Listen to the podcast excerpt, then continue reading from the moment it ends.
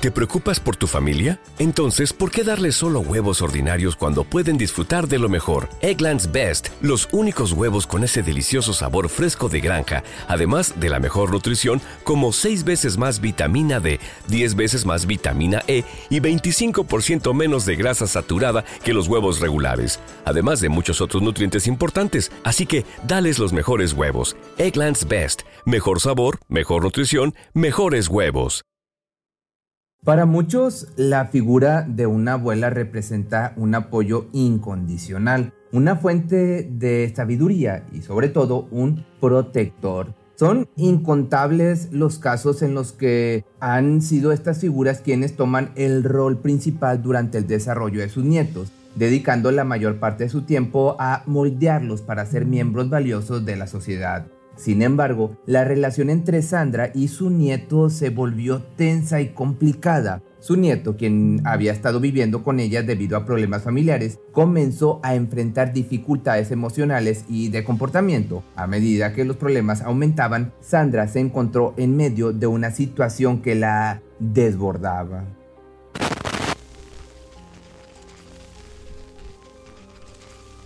Okay, how did you get shot? Who shot you? My grandma, my grandma shot me. Your grandma and grandpa shot you? My grandma. I'm gonna die. Help. La tarde del 12 de mayo del año 2012 parecía transcurrir con normalidad en el hogar de Jonathan Hoffman y sus abuelos.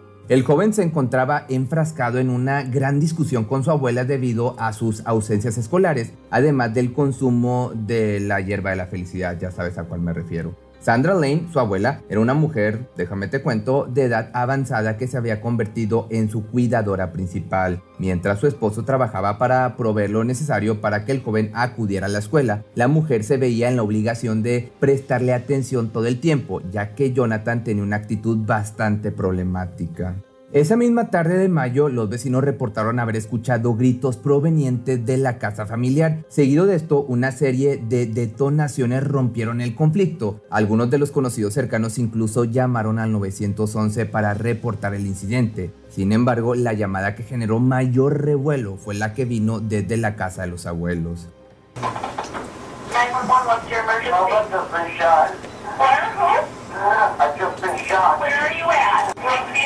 City? West Bloomfield. Okay, how did you get shot? Who shot you? My grandma, my grandma shot me. Your grandma grandpa shot you? My grandma. I'm gonna die. Help.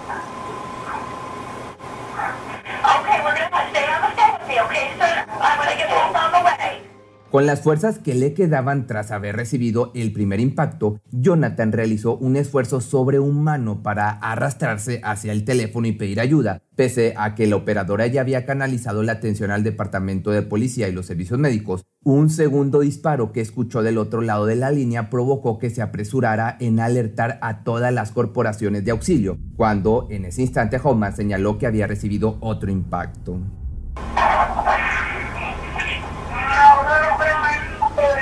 I got shot again. Help. You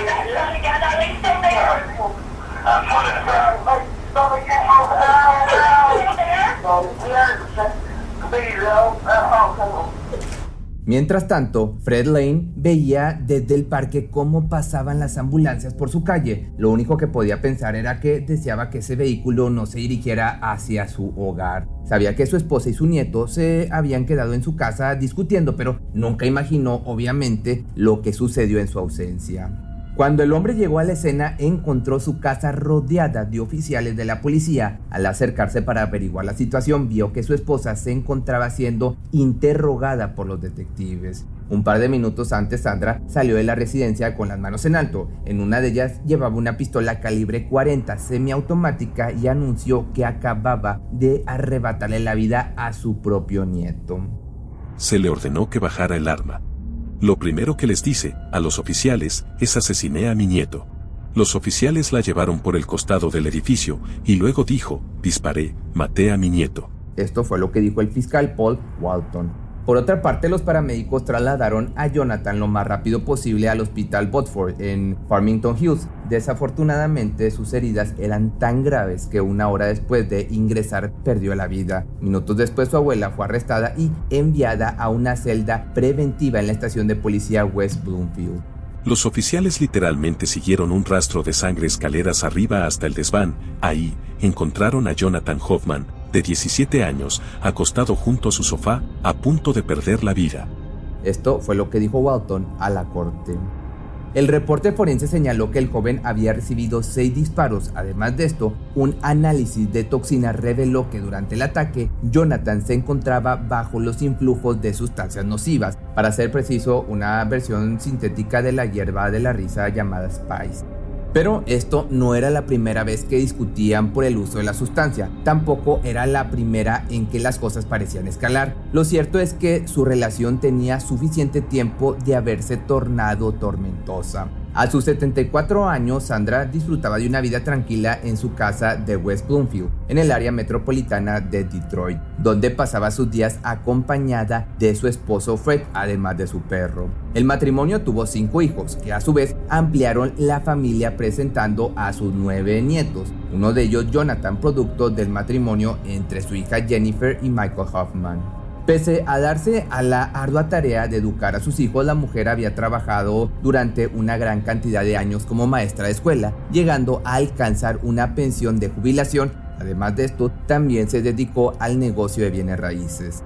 Sandra sabía de los problemas de conducta con los que su hija tenía que lidiar al tener que cuidar a su hijo Jonathan, y aunque intentaba apoyarla constantemente, sabía que era demasiado dura la tarea pues en más de una ocasión su nieto había enfrentado problemas por ausencias escolares y el consumo de la hierba de la felicidad. Su participación dentro de la solución del conflicto entonces con su hija era aconsejar y tratar de ayudarle a recuperar la calma. Esta situación cambió luego de que la hija menor de los Hoffman fuera diagnosticada con un tumor cerebral benigno y enviada a Arizona para llevar un tratamiento médico. Al enterarse de la noticia, Jonathan consumió una gran cantidad de hongos alucinógenos combinados con otras sustancias que lo llevaron al borde de irse al más allá, de irse con San Pedro, siendo hospitalizado por sobredosis. Incapaces de abandonar a su hija en recuperación, los padres del joven decidieron mudarse para acompañar a Jessica durante el proceso, dejando al joven también en recuperación al cuidado de sus abuelos.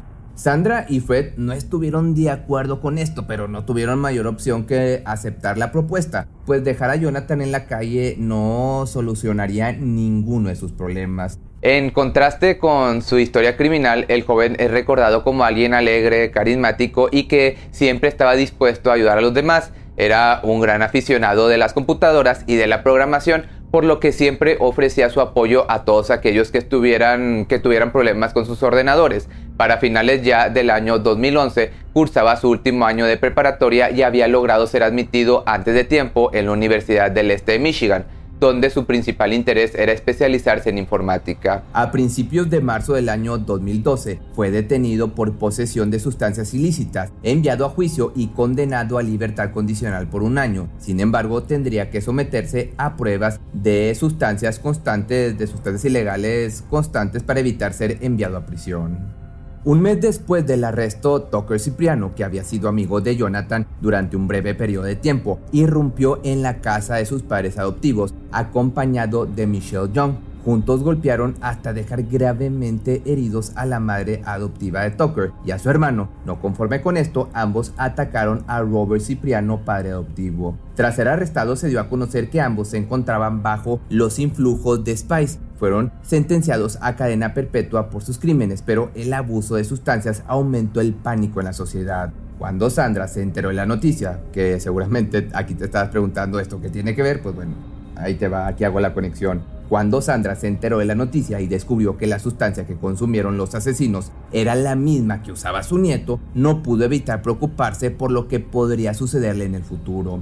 Pocos días después, el joven acudió a un examen mensual. El resultado arrojó que seguía consumiendo sustancias. Esto provocó que su tiempo en libertad condicional se extendiera, llevándose una advertencia de que podría ser enviado a prisión de seguir el mismo camino. Luego de que la mujer se enteró del resultado, me refiero a la abuela, entró en pánico y comenzó a discutir con su nieto. Esta fue la primera vez que los vecinos reportaron problemas domésticos. En esa ocasión, Sandra llamó al 911 argumentando que temía por su vida. Sin embargo, cuando las autoridades llegaron al lugar, señaló que se trataba de un ataque de ansiedad y no presentó ningún cargo. Finalmente, en mayo del año 2002, Lane llevó a su nieto al examen correspondiente. Durante el trayecto de regreso, el joven se mostraría bastante molesto, pues aseguró que la prueba estaba arreglada, ya que nuevamente había salido positivo. La excusa provocó la molestia de la mujer, que hizo un alto en el camino para comprar una prueba casera de sustancias ilegales. Al llegar a su domicilio, forzó al joven a realizarla y para sorpresa, pues obviamente de nadie, el resultado fue el mismo. Ese mismo día, durante la tarde, Sandra pidió a su esposo que llevara al perro al parque. Fred no dudó en cumplir su deber y desaparecer del lugar. Tras ser detenida, la abuela mencionó que durante la discusión su nieto la había agredido físicamente, lo que provocó que comenzara a tener miedo de perder la vida. Días antes había adquirido una pistola para protegerse en condiciones extremas. Luego de expresar su miedo, Sandra disparó a su nieto en repetidas ocasiones. Es justo en este momento cuando la versión de las autoridades y la de la acusada divergen, pues ella asegura que presa del miedo no consideró la letalidad de su defensa. Sin embargo, la llamada al 911 demostraba que la mujer se había tomado su tiempo para prolongar la agonía del chico. Los elementos forenses dictaminaron que el joven recibió seis disparos en la zona del pecho y el abdomen. Además de esto, en el sótano del domicilio encontraron huellas de zapatos formadas de rojo que marcaban un trayecto hacia la caja de municiones de Sandra. Luego de los primeros impactos, la mujer se dirigió al sótano para recargar su arma, momento en el que Jonathan llamó al servicio de emergencias. Sandra regresó a la escena y disparó nuevamente su arma, provocando finalmente que perdiera la vida. A finales de ese mismo mes se llevó a cabo el funeral de Jonathan. Una gran cantidad de estadounidenses se dieron cita en la ceremonia para despedirlo. Los padres, por otra parte, los padres del joven declararon no tener conocimiento previo de la situación entre la víctima y su abuela aseguraron que durante todos sus intentos por mejorar la comunicación obtenían la misma negativa, asegurando que no había nada que, de qué preocuparse. Los abogados de la acusada señalaron que Sandra le había disparado a su nieto en un acto de defensa propia, pues a raíz del consumo problemático de estupefacientes y el miedo que le había provocado el ataque de Tucker Cipriano, decidió adquirir un arma para defenderse en caso de que su vida se viera en peligro, pero la fiscalía aseguraba Lane no había reaccionado ante algún impulso violento por parte de su víctima, sino que todo había sido premeditado.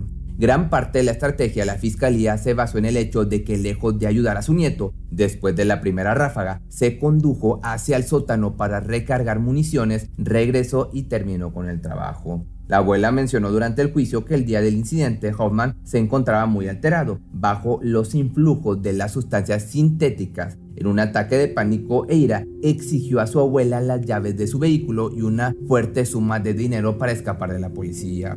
Además de esto, el propietario de la tienda donde adquirió el arma fue puesto como testigo y mencionó que Sandra tomó un curso de tres días sobre el manejo y precaución de un arma, por lo que era plenamente consciente de su funcionamiento y cómo apuntarla.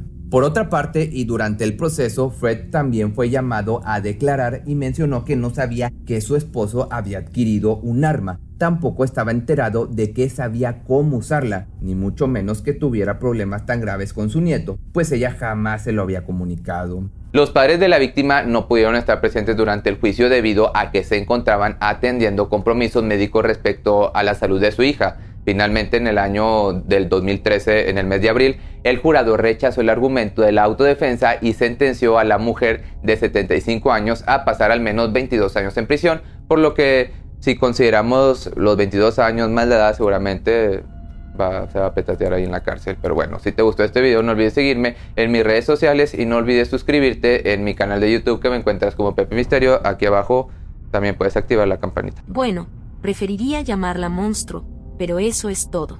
Estoy agradecida de que sea encerrada y ya no pueda lastimar a nadie más. Cuando el tráfico te sube la presión, nada mejor que una buena canción. Cuando las noticias ocupen tu atención, enfócate en lo que te alegra el corazón. Y cuando te sientas mal, un buen médico te ayuda a sanar.